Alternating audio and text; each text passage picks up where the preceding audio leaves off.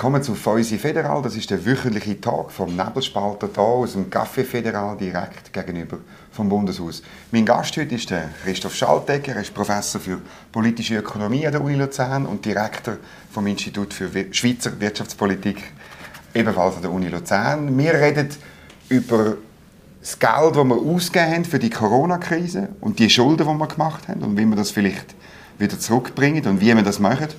Und dann möchte ich äh, auch noch über ein Thema reden, das man immer wieder gehört in Bern, nämlich Ungleichheit von Vermögen, von Einkommen und was Ungleichheit mit unserer Gesellschaft macht. Ein sehr spannendes Thema. Zuerst aber nehmen wir äh, einen Schluck, einen Schluck Weisswein. Ich habe einen Walliser Petit Darwin ausgelesen. Einen klassischen, schönen Wein zum Wohl. Merci vielmals für den Besuch. Vielen Dank für die Einladung und den feinen Tropfen. Hoffe, bei diesen lokalischen Genüssen können wir uns noch auf den Inhalt konzentrieren. Das werden wir machen, das schaffen wir schon. Also, ähm, kürzlich hat man äh, auch im Interview bei uns im Nebelspalter können lesen, der Bund hat in dieser Krise rund 35 Milliarden ausgegeben. Etwa 25 Milliarden Schulden werden Ende dieses Jahr, zusätzliche neue Schulden, werden wir in der Rechnung haben. Und jetzt fängt die große äh, Debatte an. Wie tun wir die Schulden zurückführen, wieder auf das Niveau vor der Krise? Weil, glaube ich, die meisten sagen, es ist gut, haben wir nicht so viel Schulden gehabt. Das hat uns nämlich die Luft gegeben, wirklich das Geld auszugeben. Also das wollen wir ja wieder herstellen. Und der Bund hat zwei Vorschläge ähm, in die Runde, äh, in die Vernehmlassung gebracht. Einen, der ein äh, das zügiger abbaut und die Hälfte aber so einem Konto verrechnet. Wir kommen sicher noch darauf zu reden. Und die andere, die sagt, ja, wir brauchen mehr Zeit. Wie, wie beurteilst du die verschiedenen Vorschläge und Situationen? Ja, zunächst einmal glaube ich, ist es tatsächlich richtig, äh, die komfortable Verschuldungssituation, die wir hatten, äh, ist ein Trumpf für, für die Krise.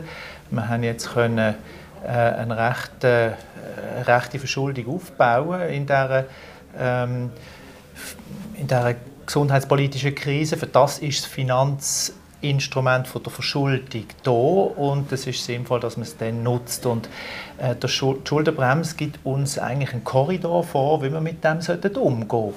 Ähm, und äh, wie du richtig gesagt hast, äh, wir werden ungefähr 25 Milliarden, beziehungsweise der Bund rechnet mit 25 mhm. Milliarden Franken Schulden, die er dann äh, fein säuberlich im sogenannten Amortisationskonto belastet und äh, im Rahmen von der Schuldenbremse vergisst man das nicht einfach. Das heißt, äh, es braucht irgendwie einen Abbaupfad von den Schulden, die man aufgebaut hat. Und im Gesetz heißt es eigentlich, äh, innerhalb von sechs Jahren müsste das abgebaut werden. Und jetzt ist im Prinzip einfach die Frage, ja, tun wir alle äh, 25 Milliarden, die wir aufgehäuft haben über die sechs Jahre, ähm, amortisieren? Oder ist das zu viel? Tut das unsere budgetären äh, Spielräume zu stark Das ist die Angst da einen, oder, im Bundeshaus, genau. Genau, und ähm, dann stellen sich im Prinzip zwei Stellschrauben, die man kann ändern kann. Das eine ist äh, Dauer und das andere äh, ist dann der Betrag von den 25 mhm. Milliarden. Und das sind im Wesentlichen der Unterschied von diesen zwei Varianten. In der Variante äh, von der Tour wird man auf 11, 12 Jahre gehen. Das halte ich selber für einen relativ langen Zeitraum, mhm. ähm, weil das muss man sehen, das sind, etwa, das sind drei Legislaturen. Wer fühlt sich in zwölf Jahren noch an die heutige Krisen erinnert, verpflichtet, das abzubauen? Mhm. Und das Zweite ist, man baut dann auf einen Stand ab von 2019, wo eigentlich gar nicht gefordert ist. Nämlich in der Verfassung steht es klar, es ist der Stand von 2003 einzuhalten. Und insofern finde ich eben die äh, andere Variante, wo man sagt, wir bauen das ab, wo wir verfassungskonform sind, auf den Stand 2003 und den Teil, den wir übererfüllt haben in den letzten Jahren, wir anrechnen. Dafür, und das scheint mir wichtig, bleiben wir in diesen sechs Jahren die kurzfristige Verbindlichkeit im Budget ist eine ganz eine wichtige Stellschraube in der, äh, in der Schuldenbremse. Wenn wir äh, beispielsweise die Bücher, die der frühere Bundesrat Kaspar Villiger geschrieben hat, warum er damals die Schuldenbremse mhm. eingeführt hat. Mhm. Und die Gespräche, die er mit seinen Vorgängern Otto Stich und, und äh, Willy Richard hatte, wenn man das liest, oder, dann wird einem klar, das Problem ist nicht, dass man Leute muss überzeugen, die Politik muss überzeugen, in der langen Frist finanzpolitisch solid zu sein. Das, das findet niemand falsch. Mhm. Das Entscheidende ist, wie schaffen wir es, auf dem Jahr, auf dem Budget nur das auszugeben, was wir konjunkturbereinigt einnehmen. Und deshalb scheint mir eine kurze äh, Abbauphase ist wichtiger, dann fühlen sich auch die Leute noch erinnert an... Warum man es ausgegeben hat. Genau. Mhm. Jetzt ist so, man hat gehört, das ist noch nicht offiziell bestätigt, man hat gehört, dass der Bundesrat eben lieber die Dauer ausdehnt und dafür sagt, man müsse die ganzen 25 äh, Milliarden abbauen. Und das Argument ist ein bisschen, man wirft der andere Variante, die jetzt du vorgestellt hast, vor, es sei ein Buchhaltungstrick. Oder? Man tut dann einfach nicht alles abbauen. Und das ging doch nicht, die Schuldenbremse sei so erfolgreich und so gut, weil man eben alles abbaut. Ja, also ich glaube, das ist natürlich eine gewisse Polemik dabei, wenn man sagt, es ist ein Buchhaltungstrick, denn letztlich ist es ja einfach das Festhalten am Verfassungsauftrag und ich glaube, das kann man jetzt nicht als Buchhaltungstrick bezeichnen. Warum ist das überhaupt ähm, so wichtig an, an, ähm, an dem Verfassungsauftrag zu bleiben? Oder? Die Schuldenbremse hat damals gesagt, konjunkturbereinigt soll man nicht mehr ausgeben, als man einnimmt. Mhm. Und das bedeutet, dass man über die lange Frist, wenn die Wirtschaft wächst, relativ streng ist. Das muss man sehen. Also über die sechs Jahre Frist? Ist Oder? ja, insgesamt ist man schon ja. relativ streng. Und wenn man jetzt noch sagt, okay, aber das Ziel muss sein, dass wir sogar noch strenger sind als die relativ strengen Regeln, dann kann man das natürlich sagen. Die Frage ist einfach, wer überzeugt das noch in zehn Jahren? Mhm. Und ich glaube, es ist in der Politik ratsam, wenn man sagt, wir sind lieber realistisch, wir sind lieber vernünftig auf dem Verfassungsauftrag, ähm, aber dafür in einer kurzfristigen mhm. Verbindlichkeit und nicht in irgendeiner ähm, langfristigen äh, Diskussion über, äh, wie viel Schulden sollten wir haben. Also du, verstehe ich richtig, du siehst Gefahr vor allem drin, dass in, sagen wir, in zehn Jahren, wenn man immer noch auf dem Abbaupfad ist, ähm, der Uli Maurer nicht mehr rum ist, auch manche andere Bundesräte nicht mehr rum sind, auch die Finanzpolitiker nicht mehr die ja, gleichen sind. Genau. Und die sagen, warum müssen wir noch an dem Abbaupfad festhalten, wo, wo man vor zehn Jahren beschlossen hat, wo wir gar nie Ja gesagt haben dazu, wir werden jetzt wieder Geld ausgeben. Genau, und was eigentlich keinen ökonomischen Grund gibt. Oder? Es, die was meinst du mit dem? Die langfristige Stabilität von der Finanzpolitik verlangt eine Stabilisierung von der Schuldenquote, also von Schulden in der Relation mhm. zum Sozialprodukt, dem, was eine mhm. Wirtschaft hergibt. Und wie gesagt, da ist die Schuldenbremse schon relativ streng, weil sie bei einer wachsenden Wirtschaft die Quote etwas reduziert. Wenn wir jetzt in zehn Jahren sagen, wir wollen noch strenger sein als das, wir wollen sogar nominell abbauen, mhm. unter der Stand von 2003, ja, da gibt es eigentlich kein vernünftiges ökonomisches Argument, warum das mhm. sinnvoll soll sein. Mhm. Beziehungsweise, man müsste sich die Alternativen dann dagegen halten und sagen, ja, eigentlich ist ja das zu viel Steuern eingenommen. Mhm. Also müsste man sich fragen, ist jetzt der Schuldenabbau, der zusätzliche nominelle Schuldenabbau sinnvoller als eine Steuerreduktion? Mhm. Mhm. Und ähm, da kann man natürlich unterschiedlicher Meinung sein, aber ich glaube, man sollte das nicht präjudizieren. Mhm. Aber es ist jetzt interessant, weil du ähnlich argumentierst, wie man teilweise bei den Sozialdemokraten und bei den Grünen vor der Corona-Krise argumentiert hat. Die haben ja die Schuldenbremse immer kritisiert, weil sie zu streng sei, oder? Und weil sie eben mit diesen Kreditresten und so, weil sie letztlich zu einem nominellen Abbau von der Schulden geführt hat, von rund 130, glaube ich, habe ich es im Kopf, Milliarden, bis äh, unter 100 knapp, oder? Da bist du ganz nah. Das ist überraschend ein bisschen. Achtung, ich war ja damals in einer Arbeitsgruppe gesehen, vom Bundesrat eingesetzt, wo man von der Corona-Krise noch nicht gewusst hat, was darum gegangen ist, wie gehen wir mit den sogenannten Kreditresten um. Genau. Das war die Übererfüllung. Ja. Und ich habe mich immer, wie auch die ganze Arbeitsgruppe, dafür äh, ausgesprochen, dass man die quasi zauberhaften Überschüsse, die man da hat, dass man die nicht einfach prospektiv schon verwendet. Oder in der Idee, das wird immer anfallen und deshalb können wir immer mehr ausgeben, als wir eigentlich einnehmen. Mhm. Da glaube ich, das ist... Das hat das Parlament ein wählen, oder? Zum Teil, ja. Ja, also wer auch immer das hätte wollen, ich halte das nicht für seriös. Gut. Und ähm, deshalb, äh, glaube ich, gibt es einen riesen Unterschied zwischen dem damaligen Vorschlag und dem jetzigen Vorschlag von dieser Variante. Denn, was ist der Unterschied? Der Unterschied ist, das, was wir jetzt einsetzen, ist bereits angefallene Unterschreitung mhm. Übererfüllung von der Schuldenbremse. Mhm. Das Warum haben wir abgebaut in den letzten Genau. Warum ähm, soll man die nicht nutzen? 20 Jahre. Ja. Aber wenn ich jemandem versprechen sage, wir können im Fall mehr ausgeben, als wir einnehmen, in Zukunft. ich glaube, wir werden sowieso mehr einnehmen oder weniger ausgeben, als wir mhm. budgetiert haben, dann ist es also das ist eigentlich nicht seriöses finanzpolitisches mhm. Gebaren. Mhm. Das ist so ein bisschen auf, auf äh, zaubermäßige Vermehrung äh, von Geld äh, abstellend. Das glaube ich, sollte man nicht machen. Und deshalb glaube ich, es ist ein, ein wesentlicher Unterschied mhm. zwischen also das, was du sagst, eben, letztlich haben wir den Abbau gehabt, seit 2003 und den würdest du, würdest du vorschlagen, in dieser anderen Variante, das ein bisschen anzurechnen.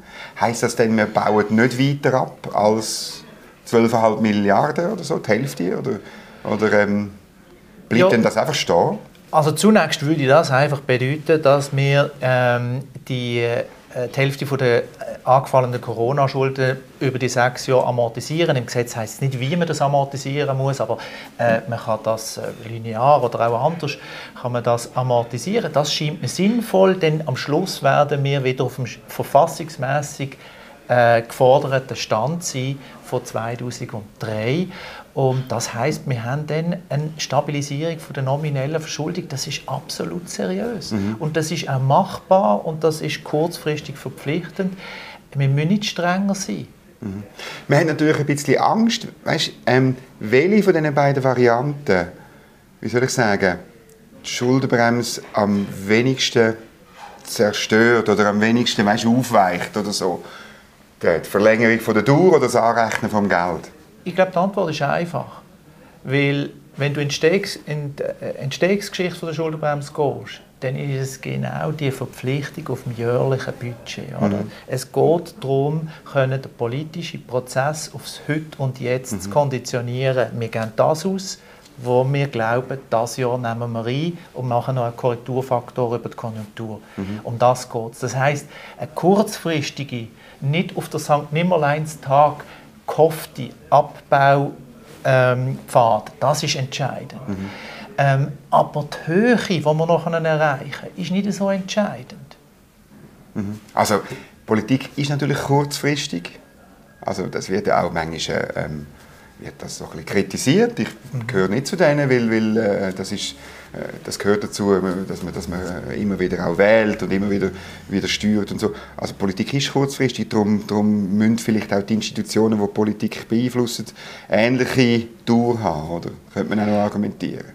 Absolut, ja. Also äh, ich glaube, es ist wichtig, dass man äh, dass man realistisch ist in der Finanzpolitik und dass man, äh, dass man das wo man einnimmt oder wo man glaubt in diesem Jahr einzunehmen, dass man das äh, als Rahmen sieht für das, was man kann ausgeben kann. Und dass man das auch, was die Schuldenbremse sehr schön macht, auf einem sogenannten Ausgleichskonto, was die, Fehl, äh, quasi die Prognosefehler, die man eingeht, dass man das fein säuberlich aufschreiben. Und wenn die in die eine Richtung gehen, dann kann man sie ähm, kann man sie in einer Krisensituation, wie wir gesehen sind, jetzt äh, nutzen. Wenn es in die andere Richtung geht, müssen wir es abbauen. Mhm. Das ist seriös, das halte ich für, für absolut korrekt. Und äh, übrigens die Asymmetrie, die es hat, dass man also abbauen muss, wenn man äh, ein Minus hat auf dem mhm. Konto, dass man aber das nicht zusätzlich darf, äh, grundsätzlich nicht zusätzlich darf nutzen, wenn man positiv ist, finde ich auch sehr gut.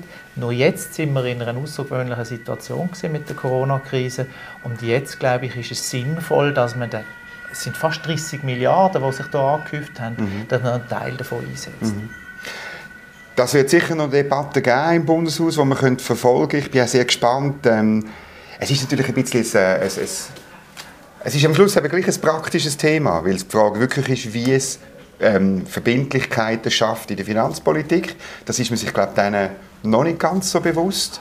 Ähm, aber aber äh, am Schluss geht es um das. Und das Erfolgsrezept von der Schuldenbremse sind ja die verbindlichen Regeln, die die Finanzpolitiker ein bisschen an die Zügel nehmen. Oder? Und an dem müssen ja. wir festhalten, glaube ich. Du, und es ist nicht nur eine praktische Relevanz, sondern sind also auch Nobelpreise in, der, in dieser Frage vergeben worden. Jetzt nicht für die Schuldenbremse in der Schweiz ja. und für äh, den Mechanismus, wo, wo diese unterliegt, aber die Frage von der äh, von der langen und der kurzen Frist und von äh, Regeln, wo die, die Politik, äh, die Finanz- und die Geldpolitik sollte unterstellt sein. Da sind Nobelpreise äh, vergeben worden. Das ist in der Wissenschaft absolut State of the Art. Mhm.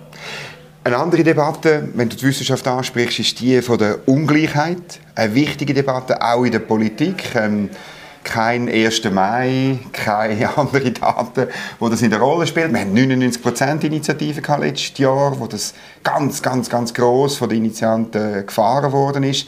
Ähm, man hört das immer wieder, die Schere geht auf, oder? Die Reichen werden immer reicher, heißt, die Armen immer ärmer. Gerade kürzlich äh, die Zahlen von Oxfam, wobei die ein bisschen komisch sind, äh, kann man jedes Jahr auch wieder lesen. Ähm, aber auch in der, in der Schweiz hat es geheißen, dass die, die, die reichsten Schweizer in der Krise noch mehr Vermögen angehäuft haben. Ja, was sagst du dazu? Das, das führt, das ist These, zu Spannungen in einer Gesellschaft. Ja, also was jetzt gerade am aktuellen Rand die Entwicklung von der Einkommens- und Vermögensverteilung ist, das müssen wir dann äh, abwarten. Wenn wir Zahlen haben. Äh, wenn wir Zahlen haben. Ähm, äh, da nicht jede Krise hat das gleiche Muster und bedeutet das Gleiche für äh, eine Verteilungssituation. Aber ich glaube, es ist sowieso nicht so interessant, äh, auf ein einzelnes Jahr zu schauen bei der Verteilungsdebatte, weil Verteilungsdebatte ist eine langfristige Frage und da müssen wir langfristige Trends anschauen. Und dort ist die Schweiz wirklich ein spannendes Untersuchungs, ein Untersuchungsgegenstand, weil in der Schweiz ist die Verteilungssituation, schauen wir beispielsweise die Einkommensverteilung an, über 100 Jahre derart stabil, dass sie mhm. ganz anders sich präsentiert als in vielen anderen Ländern, wo so eine die so eine U-Kurve durchgemacht haben, die früher, also am Beginn des 20. Jahrhunderts, sehr äh, polarisierte Gesellschaften sind, sehr viel äh, Einkommen, Kapital- und Arbeitseinkommen bei wenigen konzentriert. Dann hat sich das bis in Ende 70er Jahre abgeflacht und ist jetzt äh, beispielsweise in den USA, England, ist es äh, in den letzten Jahren wieder stark angestiegen. In der Schweiz alles mhm. sehr stabil, was darauf hindeutet, dass wir doch in diesem Land in der Arbeitsmarktpolitik vor allem, würde ich sagen, aber auch in der Steuerpolitik sehr vieles, Finanzpolitik sehr vieles richtig machen, auch vor dem Hintergrund, dass eben so eine Verteilungssituation natürlich auch politisch sehr, sehr relevant mhm. ist. Kannst du das noch ein bisschen ausführen? Warum ist es bei uns vermutlich anders? Ja, ich glaube, das Entscheidende ist der Arbeitsmarkt. Der Arbeitsmarkt bringt Leute in Brot und Arbeit und natürlich auch Arbeit ist Teil der Identifikation, sozialisiert uns alle. Und je besser der funktioniert, je mehr Leute im Arbeitsmarkt tätig sind und dort ihren Erwerb haben, desto besser ist auch die äh, Einkommensverteilung. Also das heißt, der Arbeitsmarkt bereits bevor wir über die Steuerpolitik umverteilen, mhm. ist entscheidend, also die Vorsteuerverteilung vom Einkommen ist entscheidend für äh, eine, eine, Gesellschaft, weil es zeigt, ähm, wie die, die, Menschen partizipieren können an dem, was als Volkseinkommen erwirtschaftet mhm. wird. Und, Und, das ist bei uns schon besser als in anderen ein, Ländern? Wir sind eines von den Ländern, wo wir am gleichsten verteilt sind, vor, bevor das Steuersystem und das Transfersystem mhm. umverteilt. Es gibt praktisch kein Land, das derart gleich verteilte Einkommen hat. Und das ist natürlich durch, durch den Arbeitsmarkt ein wesentlicher Treiber. Und dann kommt noch eben die, die Transfers und Steuern und so weiter dazu. Die, die machen es noch gleicher, oder was machen die? Die machen es natürlich noch gleicher, aber die machen es in allen Ländern noch gleicher, oder? Und, äh, aber in anderen Ländern, beispielsweise, äh, interessant äh, ein interessanter Fall ist Frankreich. Frankreich ist noch, bei all den Indikatoren, die wir haben, ist noch Umverteilung etwa gleich verteilt wie die Schweiz.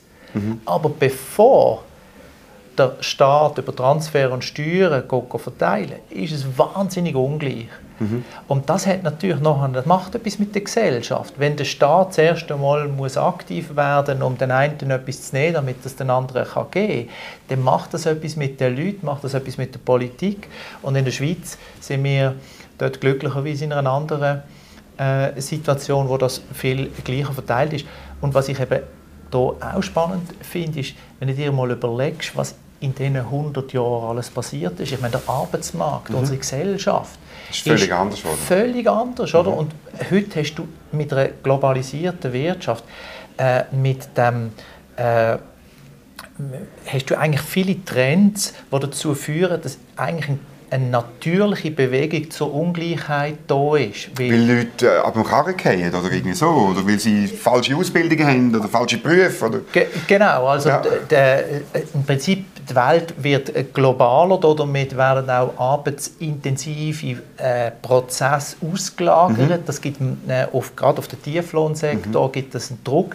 Dann haben wir da äh, äh die, das Humankapital, das heute viele eine wissensbasierte Gesellschaft basiert auf dem Humankapital. Da gibt es natürlich Leute, die dann nicht mithalten. Und trotzdem, trotz diesen globalen Trends, schafft es die Schweiz relativ breit verteilten Wohlstand zu generieren. Mhm. Und das ist, ähm, das ist in anderen Ländern ganz anders. Mhm.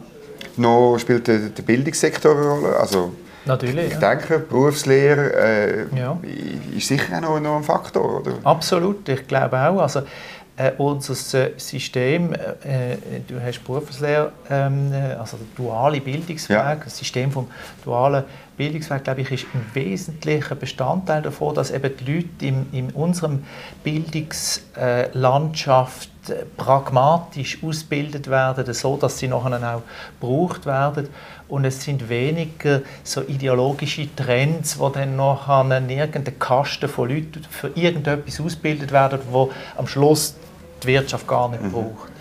Mir fällt aber trotzdem auf, dass das Thema, du sagst, es ist bei uns nicht so schlimm, es kommt natürlich immer wieder in der politischen Debatte, aber wenn man genau anschaut, lässt, dann sagt man einfach, ja gut, die Einkommensverteilung ist bei uns nicht so schlimm wie in den USA, aber Vermögensungleichheit, die ist riesig in der Schweiz und sie ist immer schon, immer schon schlecht, immer schon unfair, ungerecht gewesen. Ja, also ich finde das spannend, wenn man die Vermögenssituation anschaut und ähm, das ist sicher für, für die Wissenschaft ein spannendes Gebiet. Ich glaube aber realpolitisch ist es nicht sehr aussagekräftig, weil Vermögen mit Vermögen können wir keine Leistungsfähigkeit definieren und die Leistungsfähigkeit ist ja da, damit wir nachher konsumieren können. Es ist das Einkommen, das dir, wo dich mhm. leistungsfähig macht. Es ist das Einkommen, mhm. wo du nachher konsumieren, mhm. investieren etc. kannst. Nicht über das Vermögen. Das Vermögen, in der Regel haben wir Finanzvermögen, das wir anschauen. Da ist schon ein grosser Teil gar nicht beachtet. Also die ganzen Rentenvermögen sind nicht drin. Dann sind Vermögensbestandteile oft gar nicht liquid da. Also da kann niemand in eine Schatztruhe reinlängen und damit sich etwas kaufen. Wenn man ein Haus hat zum Beispiel. Ja, ja. genau. Ähm, das ist einer der grossen Treiber in, der Vermögens, in den letzten Jahren ja. der Vermögens... Genau, die Immobilien äh, nehmen einfach zu. Ja. Genau. Und wenn schon man den Blick auf das Vermögen wagt, ähm, dann müsste man diese äh, Faktoren natürlich viel genauer anschauen. Man müsste zum Beispiel auch das Humankapital einrechnen. Oder? Wenn, wir sind eine wissensbasierte Gesellschaft und äh, die soziale Mobilität funktioniert in unserem Land. Und wenn sie funktioniert, heißt es auch, dass es eine große Vermögensumwälzung zwischen äh, den einzelnen ähm, äh, Bevölkerungsgruppen gibt. Und dann hat man schon eine viel gleich verteiltere Vermögenssituation. Und das andere, ähm, wo ich eben auch glaube, äh, warum das nicht sehr, äh, sehr sinnvoll ist anzuschauen, ist, das Einzige, was dir das Vermögen eigentlich erlaubt, ist ein sogenannter Opportunitätsnutzen. Du könntest unter Umständen zugreifen mhm. in einem gewissen Zeitpunkt, wenn's, wenn Not am Mann wäre. Wobei, es ist nicht ganz sicher, ob du immer zugreifen kannst. Oder? Das sind nicht immer liquid. Also eigentlich müsste man sich das sogenannte Wealth-Income-Ratio, also der Einkommensstrom anschauen, wo du aus deinem Vermögen kannst genau. rausziehen Und da ist in den letzten Jahren in der Schweiz ein bisschen gestiegen, aber vor allem, du hast es erwähnt, wegen der explodierenden Immobilienpreise. Mhm. Und sonst ist da nicht viel los. Oder? Wir sind ein Land, wo etwa 70 Prozent vom Volkseinkommen über Arbeitseinkommen und etwa 30 Prozent Kapitaleinkommen relativ stabil. Da gibt es mhm. keine großen Veränderungen. Mhm. Also ich meine, es ist sicher interessant, auf Vermögen zu schauen, aber für die Verteilungsdebatte scheint mir völlig klar, Einkommen ist das Zentrale. Aus dem Einkommen kannst du leben, weil du konsumieren, investieren, was auch immer. Mhm. Es ist natürlich, ähm, äh, es spielt dort äh, eine gewisse, es ist ein bisschen populistisch natürlich, die, die Vermögensdebatte, weil man sagt, eben, ich habe einen, einen, einen Fiat Punto und ähm, der andere äh, mit dem grossen Vermögen ähm, wobei er es ja auch mit dem Einkommen kauft oder den grösseren Karren, oder? Er kauft es ja nicht mit Eben. dem Vermögen, oder? Aber so auf, auf, auf, dieser, auf dieser Musik spielt man natürlich bei dieser Debatte, auch bei den 99%-Initiativen, oder? Ja, natürlich. Es ist, äh, äh es ist, äh, ich meine, es geht letztlich zurück auf, auf äh, die Diskussionen, die wir schon äh, natürlich bei, bei Karl Marx und ähm, äh, äh bei, bei, der Frage Kapital versus Arbeit äh, hatten. Und ähm, natürlich, ich meine, man darf das nicht unterschätzen, äh, wenn wir einen gesellschaftlichen Trend hätten, wo quasi der Kapitaleinkommen, also das, was ich generiere aus dem Vermögensbestand, den ich habe, wenn das immer wichtiger würde und es wirklich eine Klasse von Menschen gibt, die, die durchs Sitzen auf ihrem Landgut und ähm, das Abklippen von mhm. ihren Dividenden könnten so einfach leben. Neuer Feudalismus. Genau. Dann wäre das sicher nicht eine Gesellschaft, die du und ich sympathisch mhm. fänden. Äh, und wahrscheinlich auch nicht eine, eine Gesellschaft, die ohne soziale äh, ähm, ähm, Aufstände auskommen würde. Aber wir sehen das nicht. Oder? Wenn wir die Daten in der Schweiz anschauen, dann ist das Arbeitseinkommen, der Anteil vom Arbeitseinkommen am Volkseinkommen relativ stabil. Und was auch, was wir auch sehen, ist die soziale Mobilität. Also das Auf- und Absteigen mhm. ist, ist relativ groß. Oder? Das wäre meine nächste Frage. Was kann man da dazu? Weil das ist jetzt auch für mich als Liberaler das Entscheidende, dass wenn jemand, auch wenn er nicht viel Vermögen hat, dass er es kann schaffen kann, zu Vermögen zu kommen. Und ja, links sagt, ja, das ist überhaupt nicht möglich. Ja, ich, also finde ich einen sehr wichtigen Punkt, weil äh, wenn man die langen Trends anschaut, oder, hat man das Gefühl, das sind immer die gleichen Familien, die reich äh, sind und mhm. das sind immer die gleichen Leute und das haben wir so dynastische äh, Verhältnis, wo einfach die mit einem guten Namen und mit einem goldenen Löffel geboren werden, die werden nachher ohne viel äh, zu machen, werden auch erfolgreich bleiben. Ähm, also die Frage vom Aufstieg, die ist, ist zentral und äh, ist auch in meiner Forschung ein Bereich, den ich mit ähm, großem Interesse verfolge. Und es ist eigentlich die neueste Forschung in diesem Bereich für die Schweiz ist auch dort sehr ermutigend. Also wir schaffen es eigentlich ist es auch nicht so überraschend. Oder? Die Schweiz ist eigentlich nicht eine ständige Gesellschaft, wo ähm, also, nie gesehen. Ja, ja. Nie, nie so extrem gewesen, ja. Nie so extrem gewesen, aber also auch so unsere Daten, wo wir doch äh, im, am aktuellen Rand sehen, dass es relativ gute Aufstiegschancen gibt. Ähm, und wenn man ganz weit zurückgeht, wir können da bis ins Mittelalter zurückgehen, dann sehen wir, dass nach ein paar Generationen eigentlich überhaupt nichts mehr dynastisch vorhanden ist. Also mit einem guten Namen kannst du dir äh, und sonst äh, auf der vollen Haut liegen. Mhm. Das ist in der Schweiz kein Erfolgskonzept. Also sprich, die Leute, die früher reich sind, sind wahrscheinlich aus anderen Familien, mit einer großen Wahrscheinlichkeit aus anderen Familien als heute. Und das zeigt ähm, äh, das, was du äh, gesagt hast. Ja, okay, eine gewisse Einkommensspreizung ist für eine Gesellschaft nicht nur normal, sondern auch gewollt. Es, es, es äh, braucht Anreiz, dass man es schaffen kann. Ähm, und wenn das nicht immer die gleichen Leute sind, nicht immer die gleichen Familien sind, ähm, dann ist das eigentlich ein, ein prosperierendes Labor. Ja, und trotzdem, es gibt für viele ein Gefühl, bei, bei jungen Leuten, dass sie nicht vom Fleck kommen, zum Beispiel, dass sie sich nie ein Häuschen leisten können. Jetzt kann das natürlich mit den enorm gestiegenen Immobilienpreisen zu tun haben, aber auch, es gibt schon so ein Gefühl in einer gewissen Generation, ich komme nicht weiter, ähm, ähm, obwohl ich arbeite und, und mich anstrenge. Ja, also ich weiß jetzt nicht, auf was für Studien du ansprichst, wo da quasi so ein bisschen äh, ein, äh, ein, ein Aufstiegsangst äh, würdet nahelegen die Umfragedaten, die ich kenne, ähm, dort fragt man, was hast du das Gefühl, ist unsere Gesellschaft eine typische Mittelstandsgesellschaft mhm. oder ist sie eine polarisierte Gesellschaft? Äh, dort sagen in der Schweiz die meisten Leute genau das, was wir sind. Also, das, was objektiv man sieht, wir sind eine Mittelstandsgesellschaft, ist genau das, was die Leute auch antworten. Sie haben das Gefühl, wir sind eine Mittelstandsgesellschaft. Und eine Mittelstandsgesellschaft heißt, dass du das Gefühl hast, du kannst aufsteigen, wenn du dich äh, anstrengst und wenn das quasi in deinem Wertekanon eine wichtige Rolle spielt und äh, Leute können auch oben runterfallen.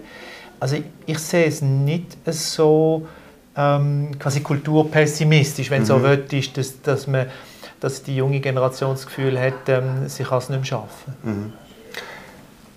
Das Thema Ungleichheit wird uns sicher noch weiter äh, verfolgen, und zwar, weil es natürlich politisch ähm, auch, auch, bewirtschaftet wird. Das ist, es gehört zu, zur DNA von der einen Seite vom Saal dort und äh, Aber ich finde wirklich, ähm, manchmal habe ich das Gefühl, so auf bürgerlicher Seite beschäftigt man sich fast ein bisschen zu wenig damit. Weil ähm, ähm, die Debatte ist wichtig und sie, sie spielt eine Rolle in der Gesellschaft und, und äh, wir müssen uns vielleicht auch wieder mehr, mehr um das kümmern. Absolut, also ich finde, ich meine, das sind zentrale Fragen. Mhm. Ich finde auch für, für die Wissenschaft, für, für meine Wissenschaft, Volkswirtschaft, ist es eine ganz wichtige Frage, die Sozialpolitik äh, und all die sozialen Phänomene zu untersuchen in einer Gesellschaft. Das ist hochspannend und das ist hochrelevant. Ähm, also ich meine, es gibt eigentlich nichts Schöneres für einen Wissenschaftler, in einem relevanten und spannenden Gebiet sich äh, sich äh, zu tummeln. Und für mich das Entscheidende ist, dass äh, auch in der Wissenschaft, oder, dass man nicht nur Daten und Theorie, sondern auch Institutionen kennt. Mhm. Und da ist die Politik angesprochen, also dass man kennt, wie, was sind die Institutionen von der Sozialpolitik in der Schweiz, wie treiben sie unsere Gesellschaft, was, hat sie, was für Phänomene werden verursacht. Und ähm, ich finde, das äh, ist sicher nicht ein Gebiet, das unterbewirtschaftet ist. Mhm. Ich freue mich auf weitere Forschungsergebnisse, die wir sicher auch die wieder im Nebelspalter veröffentlichen können. Christoph Schaltegger, merci vielmals für deinen Besuch und ein anderes Mal. Dankeschön, merci, ich bin sehr gerne da gewesen.